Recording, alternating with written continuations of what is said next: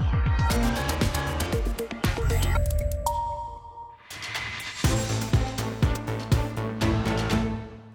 Bienvenue dans la semaine dans le monde sur France 24. Nous revenons sur les grandes unes de l'actualité internationale de la semaine avec nos éditorialistes. J'ai le plaisir d'avoir à mes côtés Ziad Limam. Bonsoir Ziad, directeur du mensuel Afrique Magazine. Bienvenue. Marc Semo est avec nous ce soir, collaborateur au Monde.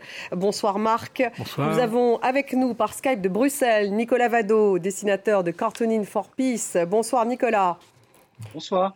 Et puis également Mélina Huette, envoyée spéciale en Ukraine, qui va être avec nous justement au début de cette émission pour parler de l'Ukraine. Parce qu'au sommaire, bien sûr, cette guerre en Ukraine avec ces deux localités, Soledar et Bakhmut, où ont lieu des combats sanglants. Les Russes revendiquent la prise de Soledar, démentie par les Ukrainiens. Soledar, Bakhmut sont devenus les symboles de cette guerre et révèlent les rivalités au sein du pouvoir russe. On va parler Brésil. Quelques jours après l'assaut sur les trois pouvoirs des partisans de Bolsonaro à Brasilia, Lula dénonce les complicités au palais. Les enquêteurs travaillent à identifier les responsables, ceux qui ont œuvré en coulisses pour financer et organiser l'insurrection. Serval, c'était il y a dix ans. L'intervention militaire française au Mali pour déloger les djihadistes était accueillie à bras ouverts. Dix ans plus tard, la France est poussée dehors. Comment en est-on arrivé là? On va en parler ce soir également. Et puis la réforme des retraites en France, ça sera la retraite à 64 ans. Le projet présenté par Elisabeth Borne cette semaine. La Première ministre se prépare à un bras de fer avec un front uni de syndicats qui appelle à une mobilisation le 19 janvier.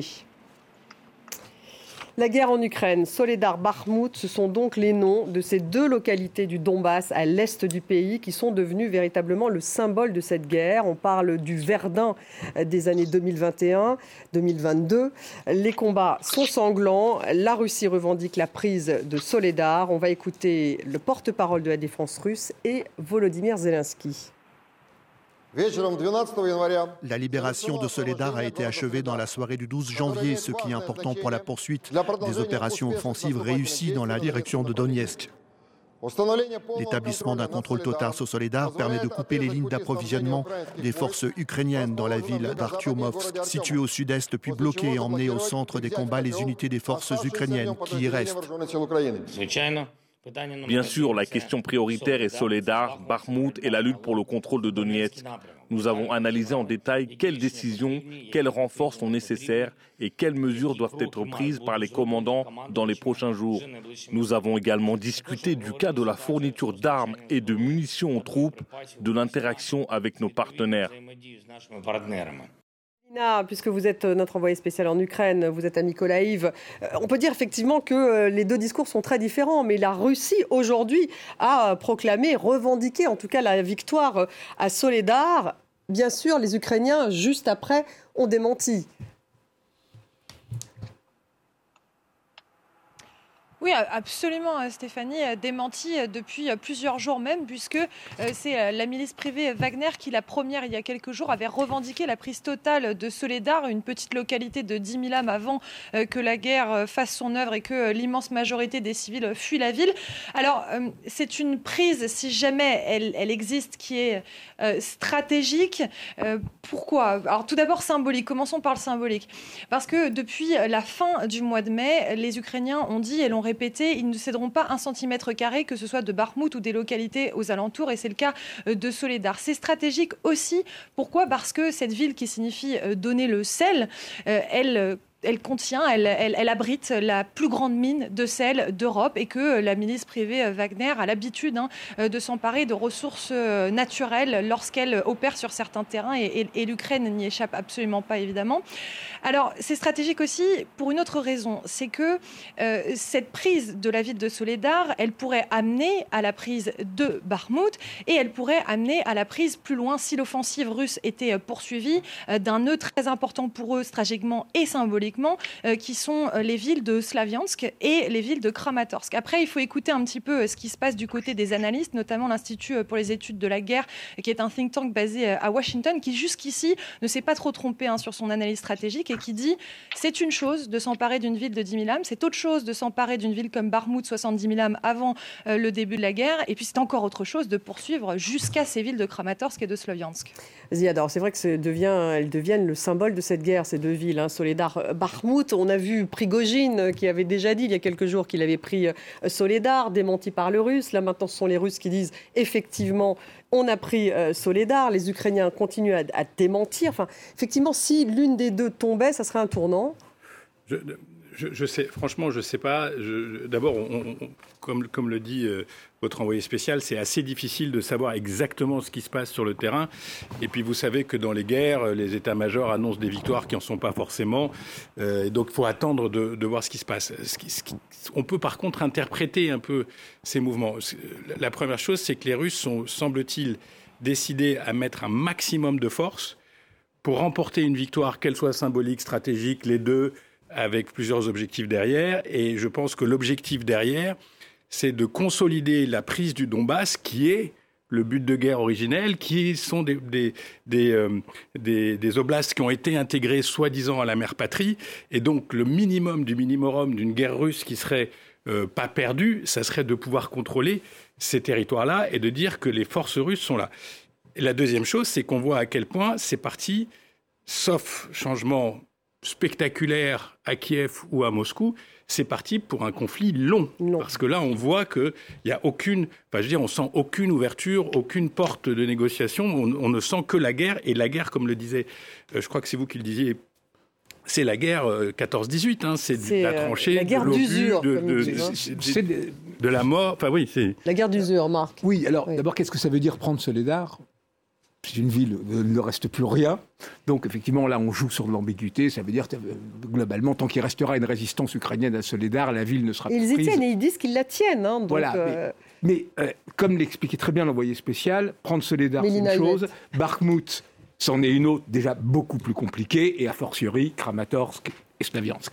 En revanche, ce qu'on voit là, c'est se dessiner la guerre telle qu'elle va être en 2023 et qui est déjà profondément différente de ce qu'elle était en 2022. D'abord parce que au début, en 2022, c'était une lutte existentielle pour les Ukrainiens qui ont mis toutes leurs forces dans, la guerre et qui ont tenu, qui ont contre-attaqué, qui ont avancé. Là maintenant, c'est devenu une lutte existentielle aussi pour le régime russe. On l'a vu avec la mobilisation en septembre. On, imagine, on prévoit une nouvelle mobilisation. Et surtout, il y a un changement de tactique. Alors, à Soledar, c'est le groupe Wagner effectivement, dans l'entourage de Poutine, il y a des jeux de, de, pouvoir, de, pouvoir, etc. Donc, Evgeny Prigogine, homme de Wagner, dit voilà, moi je vais donner cette victoire que jusqu'ici on n'a pas eue. L'armée russe a reculé partout, elle a perdu, elle, s'est retirée de Kherson, elle a perdu, euh, elle a dû se, retirer de, des alentours de Kharkiv, etc., etc., etc. Je vais donner cette victoire. Mais la manière dont ils font la guerre, on revient d'une certaine façon aux fondamentaux de l'armée russe, de l'armée soviétique, dans les moments les pires de la Deuxième Guerre mondiale, c'est-à-dire les vagues d'assaut. C'est une boucherie incroyable. C'est une boucherie, ce que Tous tout le monde les, dit. les témoignages racontent les mêmes choses sur ces vagues d'assaut qui partent les unes après les autres. Les Ukrainiens résistent, ils tuent, ils tirent, et de nouvelles vagues d'assaut arrivent, etc. Et d'une certaine façon, on est en train de revenir vers ça. Parce que la nomination de Gerasimov, de Valéry Gerasimov, qui est qui était le chef d'état, qui est le chef d'état-major des armées, qui maintenant est directement en charge aussi de la soi-disant opération spéciale, montre qu'il y a une espèce de, de, voilà, c'est l'armée russe en tant que telle. Oui, bah, c'est symbolique, mais c'est l'armée russe en tant que telle. Et euh, c'est là-dessus que Alors que peut... Sourovikine, lui, c'était le boucher de Poutine. On était un peu dans un autre. Poutine, c'était la guerre qu'il avait fait en Syrie avec des, bombardements, comme il l'a fait en Ukraine, visant les, les infrastructures et tout. Là, on revient un peu aux fondamentaux, et c'est ce qui rend crédible la mobilisation de nouveau, en plus des 300 000 hommes euh, à l'automne, de nouveau de d'une quantité d'hommes équivalents, et d'une guerre qui va vraiment devenir là encore plus euh, féroce. Mélina, pour rebondir justement sur ce que euh, viennent de dire Ziad et Marc, vous en tout cas, vous voyez quand même tous les jours que les bombardements continuent, c'est-à-dire qu'il y a effectivement ces fronts du Donbass Et puis, il y a aussi toujours cette politique de bombardement euh, des Russes, un peu partout. Oui, absolument, Stéphanie, parce qu'on parle beaucoup de Soledar et de Barmouth. En réalité, pourquoi? Parce que c'est le seul endroit de ces milliers de kilomètres de ligne de front où le front, justement, euh, n'a pas stagné. Donc, on, on accorde beaucoup d'importance et c'est pour ça aussi qu'on parle d'une guerre très symbolique. Il y a cette guerre d'attrition, mais il y a un front qui est figé euh, sur euh, plusieurs, sur plusieurs centaines de kilomètres. Et pendant ce temps-là, depuis le 10 octobre, en fait, en réalité, la Russie n'a pas cessé ses frappes sur l'immense partie du pays, donc sur les infrastructures énergétiques, mais pas seulement, sur euh, des localités également et des, et des, et des endroits où des civils vivent, hein, des, zones euh, urbaines, euh, des habitations, etc. encore aujourd'hui, à Kupiansk, nous nous trouvions avec mon collègue Luc Schrago il y a une semaine, où nous étions à 2 km de la ligne de front pour vérifier que la soi-disant trêve était en action. Effectivement, ce n'était pas le cas. aujourd'hui encore, il y a eu deux morts. Alors, ce qui se passe du côté ukrainien, c'est que on n'attend pas la fin de la guerre pour essayer de documenter ces frappes parce que ce qu'espèrent les Ukrainiens à terme, c'est pouvoir récupérer des preuves pour amener un jour la Russie devant un tribunal international. Par exemple, avec Luc Schrago, donc mon collègue, on s'est retrouvé dans un, endroit tenu secret dans l'oblast de Kharkiv où euh, le bureau du procureur amasse des milliers et des milliers de missiles, de bombes à fragmentation, de roquettes qui sont tombées sur le pays. Euh, dans l'endroit où nous étions, on avait déjà euh, un millier rien que euh, tombé sur la ville de Kharkiv. Et grâce aux informations contenues sur ces missiles et ces roquettes, et notamment dans des puces qui sont embarquées dans, dans, ces, dans ces armes, eh bien, il récupère des informations et il documente de manière extrêmement rigoureuse toutes les informations possibles, notamment où est-ce qu'elles ont été fabriquées, ces armes, à quelles unités militaires elles ont été envoyées. Et donc vraiment, on voit que du côté du front, il y a évidemment ces guerres très symboliques, mais il y a encore ces frappes qui ne cessent, ne cessent, ne cessent de tomber sur la totalité du pays et qui sont On vous a perdu, euh, Mélina, mais on a bien compris. C'est un peu l'autre euh, phase de cette guerre, les bombardements, Ziad. Et puis ce que dit euh, Mélina, c'est-à-dire effectivement, ils récupèrent des preuves parce que derrière, ils veulent faire évidemment payer Poutine pour ses crimes de guerre. Je pense que l'affaire des crimes de guerre est, très intéressante et on verra dans quelques mois, enfin j'espère le plus tôt possible. En tout cas, il s'y attelle aujourd'hui, le procureur ukrainien. Je pense que la procureure. Ça fait partie de la guerre aussi, mais la, vraie question aujourd'hui, c'est quelle est la profondeur stratégique de la puissance russe? C'est-à-dire le bombardement permanent, les missiles, les, vagues d'assaut, etc. Est-ce qu'ils sont capables de soutenir cet effort pendant plusieurs semaines? La scène assez incroyable de Poutine, euh, excusez-moi le terme, engueulant un vice-premier ministre ou un de ses proches d'ailleurs qui, qui est chargé de la modernisation de l'économie, ça s'est passé en public, ça a été diffusé par le Kremlin sur un Zoom où ils étaient plusieurs. Donc on voit qu'il y a des tensions à l'intérieur du système sur la mise en place d'une économie de guerre fonctionnelle qui puisse produire des armes, qui puisse produire des biens. Et, donc, donc on voit ce que disait d'ailleurs Marc, on, sent qu'on est rentré dans une, dans une deuxième phase. Mais est-ce que la Russie a les moyens d'aller pendant des semaines et des mois sur ce rythme-là? C'est pas clair. Est-ce que les Européens, les Américains, les Américains c'est à peu près clair, mais les Européens ça l'est un petit peu moins. Mais on voit bien aussi la livraison des chars, la livraison des missiles toujours, Manifestement, Donc il y a une montée il y a une montée de part et d'autre des enjeux qui rend la, qui, rend la guerre presque incontournable. C'est-à-dire on n'a aucune demi-porte aujourd'hui de sortie de conflit. Euh, la Russie ne peut pas perdre, Poutine ne peut pas perdre, l'Ukraine ne peut pas perdre, les Américains ne peuvent pas perdre. Nous, bon, on est un peu, on est un peu euh, le, milieu. Et les armes, d'ailleurs, il y en a beaucoup qui ne sont pas encore arrivées. Oui, qui hein. sont prévues pour le printemps. L'argumentaire des Ukrainiens pour demander le matériel lourd, notamment les chars lourds, selon eux, pourrait changer la donne sur le terrain. Ce n'est pas les blindés légers que les Français avec les AMX RC-10 ou les Bradley américains ou, ou, les chars légers allemands euh, vont changer, ne, changeront pas la donne. C'est un signal politique et c'est tout. Ce que demandent les Ukrainiens, c'est des chars lourds. Les Abrams, les Leclerc, les Léopard, 2, voilà. Et eux disent, ça, ça nous permettrait de gagner la guerre dans l'année. Bah, de fait, la plupart des experts militaires sont quand même très sceptiques euh, sur cette possibilité de mener du côté ukrainien des offensives qui pourraient changer la donne. Mais euh, euh, en revanche, ce qu'on voit, c'est qu'on a déjà donné énormément de matériel offensif aux Ukrainiens, que ça marche avec les, les, IMAR. Donc là, effectivement, c'est pour toutes ces raisons que la guerre de 2023 ne sera pas celle de 2022. Mais ce qu'il faut voir aussi, comme tu le disais, c'est que la Russie est à la peine. C'est-à-dire il y a des bombardements systématiques sur les, villes sur les infrastructures des villes d'Ukraine, etc. Mais il y a finalement assez peu de missiles envoyés. parce que les Russes les économisent. Alors on évalue à une quarantaine par mois qu'ils peuvent produire, ce qui est très très peu. Leurs stocks sont très bas.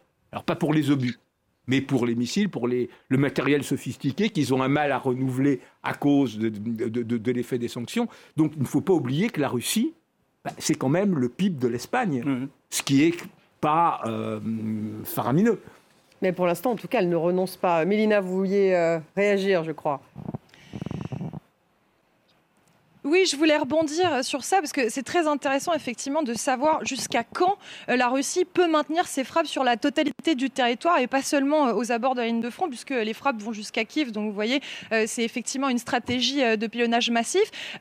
Dans ce même endroit où nous avons rencontré des soldats qui récupèrent donc ces, preuves, ces missiles, ils disent effectivement une chose, c'est que leur renseignement militaire leur affirme qu'avec les informations contenues dans, dans, ces, dans, ces, dans ces armes et qu'ils récoltent, ils ont l'impression en tout cas qu'ils ne pourront pas tenir très longtemps comme ça, qui sont déjà à la peine, qui sont déjà en train de puiser dans leurs réserves, et que, eh bien, si un jour euh, eux-mêmes étaient attaqués par un pays tiers, ils seraient bien en peine de pouvoir se défendre parce qu'ils manquent de ces armes.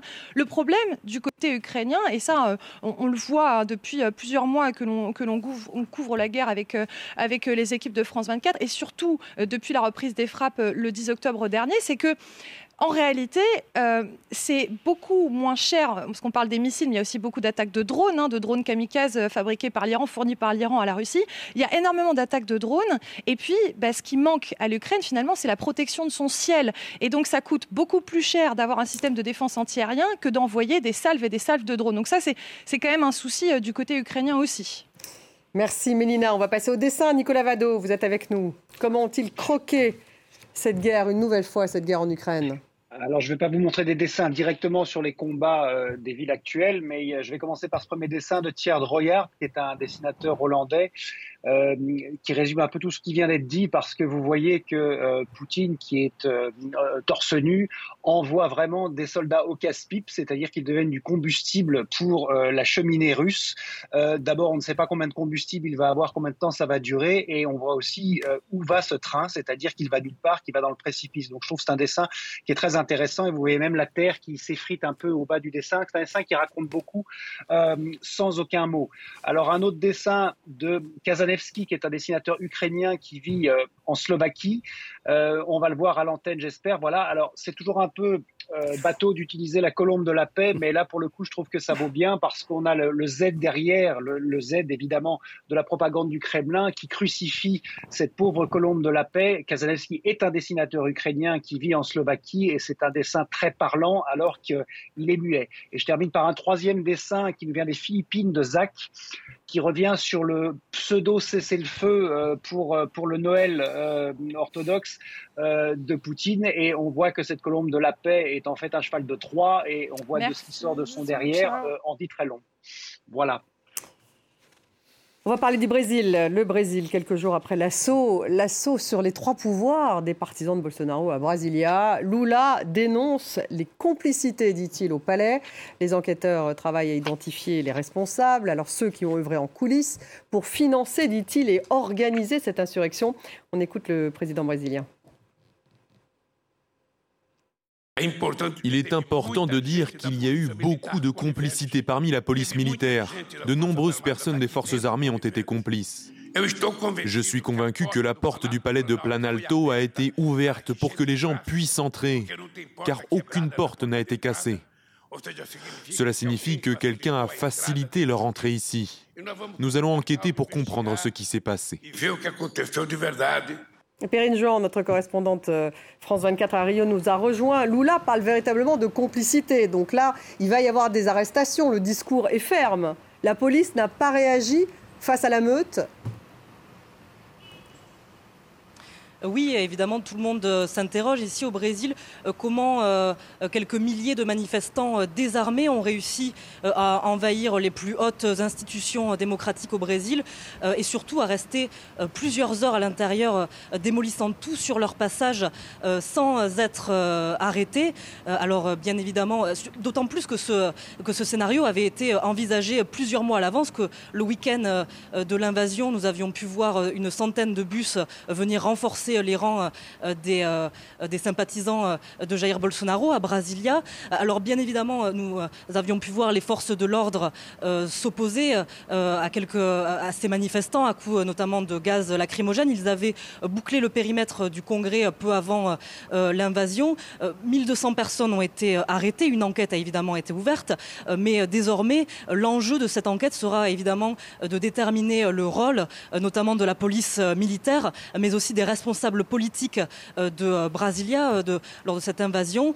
Nous avions pu voir notamment des images de membres des forces de sécurité prenant des photos ou discutant avec les, putschistes. Lula a demandé à ce que l'origine du financement de ce mouvement soit découvert, à ce que les, instigateurs, ces instigateurs soient poursuivis et sanctionnés. Le rôle du gouverneur de Brasilia, qui est un sympathisant de Bolsonaro, doit aussi être éclairci. Il a été démis de ses fonctions et son secrétaire à la sécurité de Brasilia, qui n'était autre que l'ancien ministre de la Justice de Jair Bolsonaro, doit, doit aussi être éclairci. Lui aussi a été démis de ses fonctions. Merci beaucoup, euh, Perrine.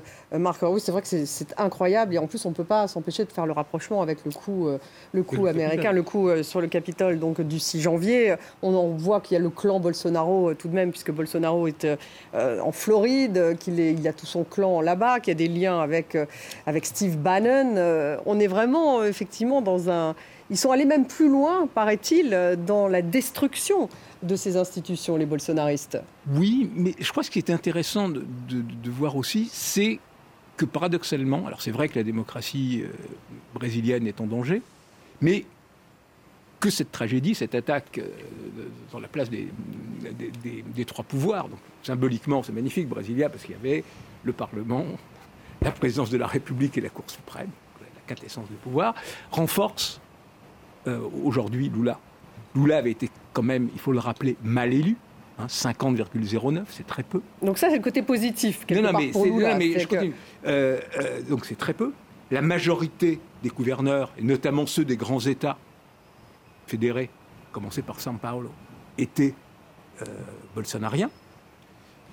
beaucoup de municipalités, une majorité au, au, Parlement. Donc finalement, il arrivait avec une marge de manœuvre faible. Son image internationale n'était pas très bonne. Hein, rappelez-vous, la cérémonie d'intronisation. Les États-Unis, finalement, Joe Biden envoie un sous-secrétaire d'État à l'intérieur, et nous, la France, le ministre délégué au, commerce extérieur. Depuis l'État, il a reçu le coup de fil de Joe Biden, de, de, Donc finalement, ça le renforce. Ben oui, je, je, pense que ça le renforce. Ensuite, justement, ça lui permet maintenant, effectivement, de essayer de comprendre qu'est-ce qui s'est réellement passé, l'ampleur du complot, ce qu'il y a entre un mouvement spontané qui en partie dégénère et ce qui avait été préparé. Alors ce qu'il faut voir, c'est que les polices, et notamment la police militaire qui est en charge de l'ordre public, à Brasilia comme ailleurs dans le pays, dépend des gouverneurs. Elle n'est pas nationale.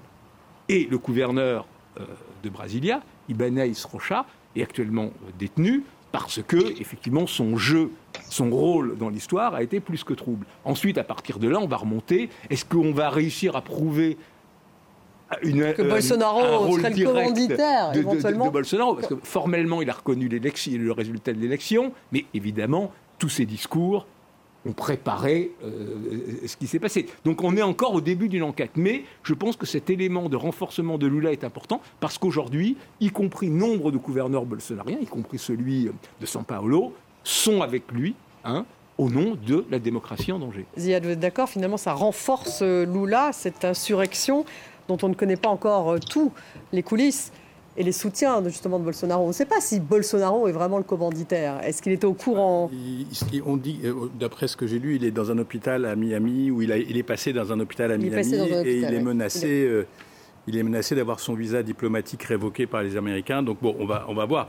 certains démocrates demandent ce, ce, qui est très, ce qui est très impressionnant dans les images qu'on a vues et qu'on voit, c'est l'absolue totale absence de résistance. Euh, il n'y a pas de force, il n'y a rien. Euh, au, moins, au Congrès des, États-Unis, il y a des policiers du Congrès qui se sont battus pour essayer d'empêcher les gens de rentrer. Là, c'est rentré directement. Ils ont ouvert la porte. Les portes Et dans les trois institutions, en plus. Ce que ça hein. montre quand même, c'est que ce que disait Marc sur le 50,09 et le 49,81, c'est que la moitié du Brésil est bolsonariste. La moitié du Brésil ne croit pas aux, résultats des élections. Une bonne partie d'entre eux pensent que c'est un complot.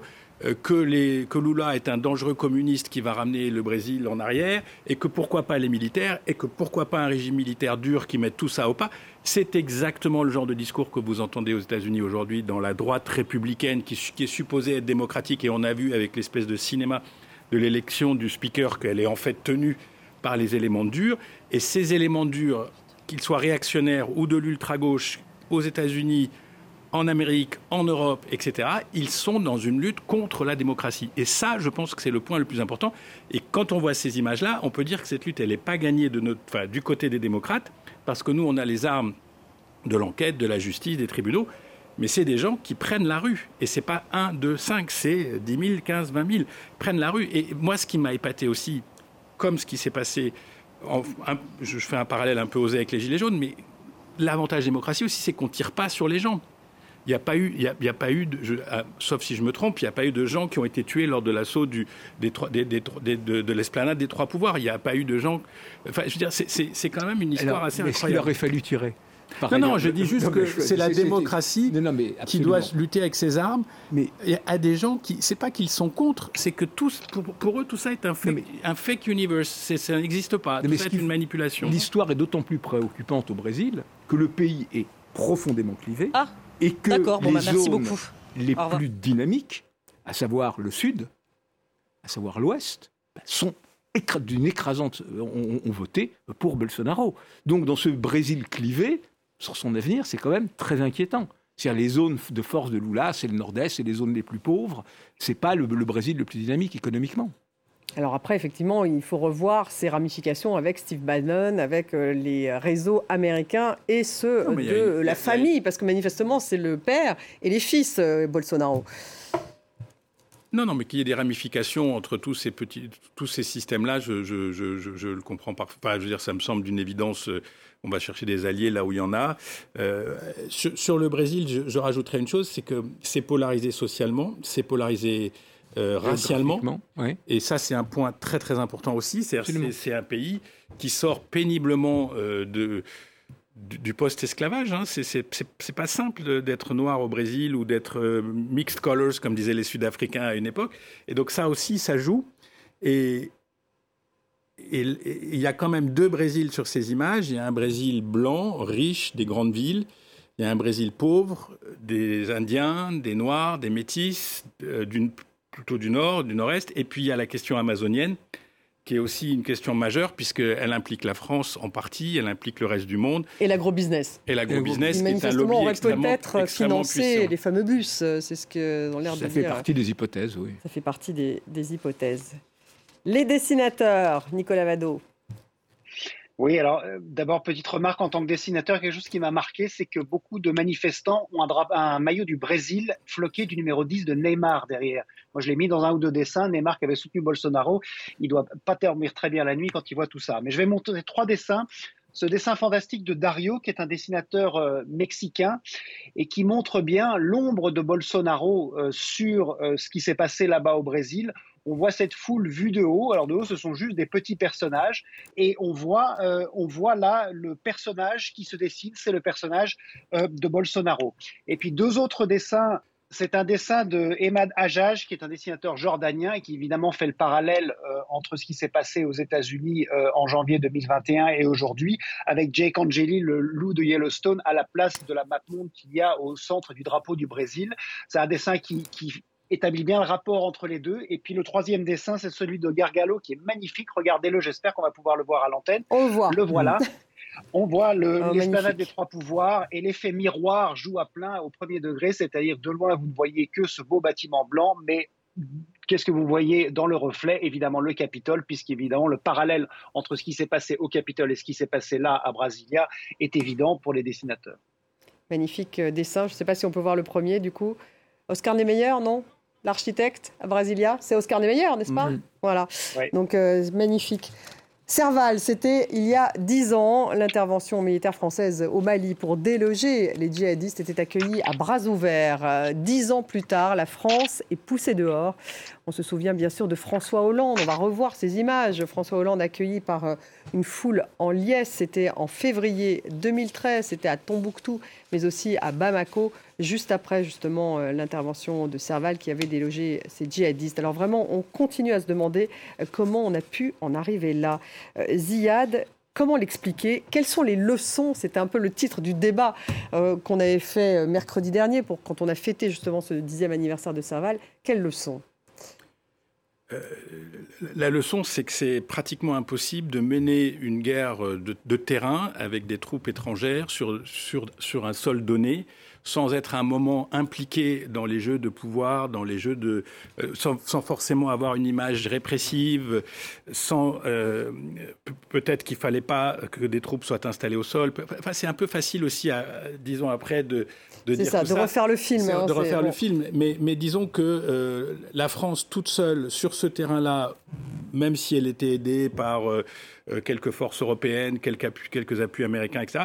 Mais c'était quand même des soldats français qui étaient au sol et sur le terrain. Et il ne faut pas oublier aussi que la France n'est pas un acteur neutre, puisque c'est aussi euh, même, si, même si les colonies, c'était il y a déjà plus d'un demi-siècle, mais c'était quand même les colonies. Et donc, dans l'esprit de beaucoup de gens, ces soldats français qui circulaient, etc. Le deuxième point, c'est que les buts de guerre n'étant pas très définis, euh, une partie de l'opinion publique de ces pays a mis sur le dos de la France là encore, on pourrait discuter le fait qu'on n'ait pas euh, battu, euh, réglé à leur compte à, tous les groupes djihadistes.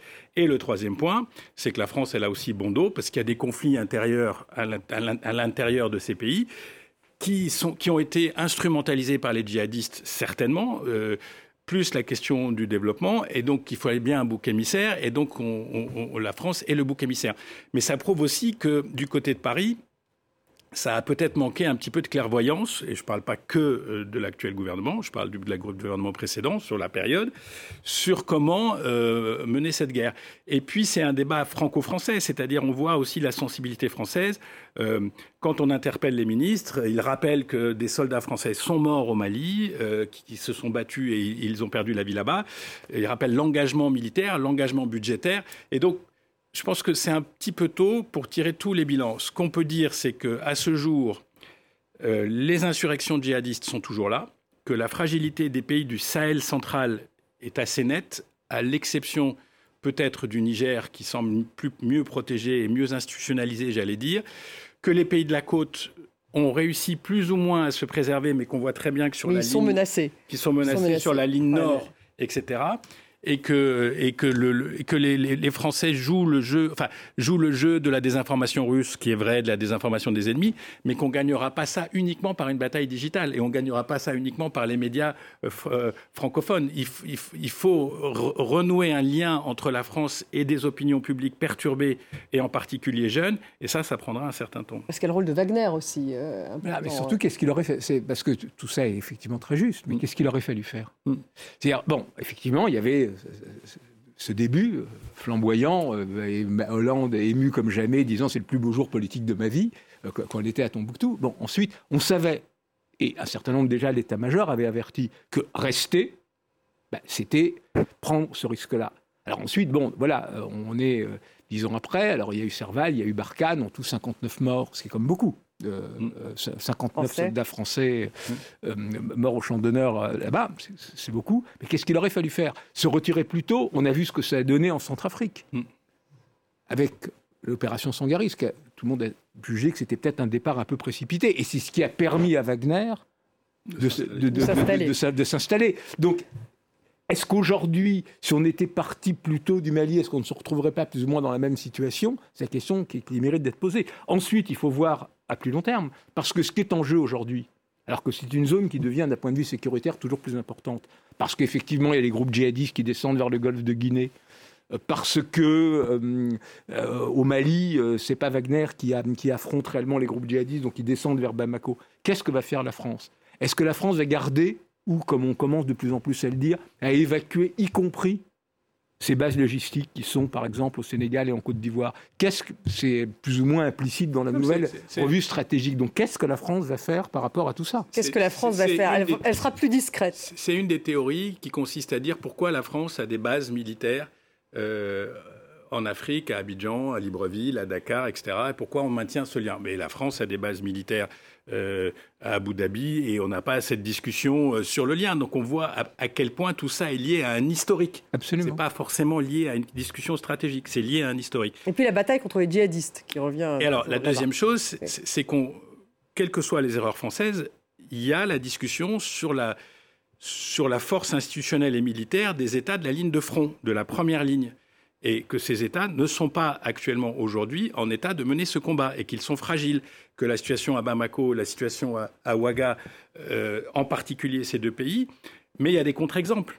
Euh, vous entendez parler peu de la Mauritanie. Pourtant, la Mauritanie est un pays de la ligne de front. Ils ont une autre politique. Ils ont, ils ont, ils ont un système de patrouille, militarisation, certaine islamisation, à l'intérieur du pays, l'absorption, enfin, tous ces débats. La discussion sur la négociation avec les djihadistes, ou en tous les cas les djihadistes qui seraient représentatifs de quelque chose. Au, niveau local. ça, c'est une vraie discussion.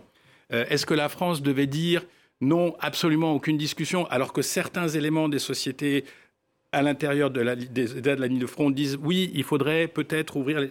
Donc tout ça, c'est en fait, s'il y avait quelque chose qu'on pouvait reprocher à Paris, c'est une forme d'adaptation à une Afrique nouvelle. Euh, l'auteur, euh, je ne partage pas tous les avis de son livre, euh, Rémi Carayol, je pense. Rémi Carayol, oui. Il, a assez raison quand il dit que des, des, cadres militaires sont venus avec un, comme disent les Américains, un mindset, une, une, vision. Une vision, voilà. Et leur vision, elle, elle, est un petit peu datée, elle est un peu influencée par notre propre histoire coloniale. Et donc, par contre, de s'adapter à cette nouvelle Afrique, où il n'y a pas que les Français aujourd'hui, il y a les, Russes, il y a les Chinois qui sont partout, il y a les, Turcs qui viennent, il y a les Brésiliens quand ils ont réglé leurs problèmes. Lula est très africain. Euh, il, y a, toutes ces puissances qui s'intéressent à ce continent, et donc il faut de la force institutionnelle pour pouvoir absorber ces intérêts et ces conflits intérieurs. Nicolas. D'abord, un dessin de Ed Hall, un dessinateur américain. C'est toujours bien de voir euh, comment euh, des gens loin du, théâtre voient les choses. Il, montre le départ euh, des, Français et évidemment le dernier soldat a la jambe qui est accrochée à une grenade qui est prête à être dégoupillée. C'est pour montrer ce qui pourrait se passer après le départ des Français. Donc c'est un dessin prospectif qui est assez intéressant, je trouve. Et puis trois dessins assez drôles. Un dessin de Daniel Inglet on voit Macron en général de Gaulle. J'espère qu'on va pouvoir voir le dessin. On voit Macron en général de Gaulle. Voilà, si les Africains veulent l'indépendance, qu'ils la prennent, s'appelle Hippopète, ils l'ont déjà. Je ne sais pas, Ziad pourra me dire qui est en face, je crois que c'est Caboret qui est en face parce que Glé est, du Burkina, je ne sais pas. Je ne sais pas qui c'est Caboret, c'est possible. en tout cas, elle n'a pas beaucoup de cheveux. Si, sur le bon dessin. Euh, ben ça, ça, pourrait être Prigogine aussi, attention. Hein, euh, je ne sais pas. Mais j'aime bien euh, Macron en général de Gaulle. Et puis deux dessins très drôles pour terminer. Un dessin de Urbs avec la France, le départ de la France au Mali, partir. C'est du Julien Clerc. À propos de musique, vous aimez Wagner. Et là, on a vraiment Prigogine derrière avec la milice Wagner qui arrive. C'est un dessin qui est très drôle sur un sujet qui ne l'est pas du tout. Et puis je termine par un dessin de Kurt euh, avec le retrait des forces françaises au Mali, Veni Vidi Vici. C'est un peu dur pour Macron parce que c'est pas lui qui était là au début de l'opération Serval, euh, mais j'aime beaucoup le geste très arrogant avec euh, les chars qui partent derrière de manière assez piteuse. Et on reste en France avec euh, la réforme des retraites. On va en dire un mot tout de même. Il nous reste un peu de temps. La retraite à 64 ans, c'est donc le projet euh, présenté par Elisabeth Borne cette semaine. La Première ministre se prépare littéralement un bras de fer avec un front uni de syndicats qui appelle à une mobilisation dès le 19 janvier. On écoute Elisabeth Borne. En 2030, lorsque l'âge légal de départ à la retraite aura été porté à 64 ans, il restera à 58 ans pour ceux qui ont commencé à travailler très tôt, avant 16 ans.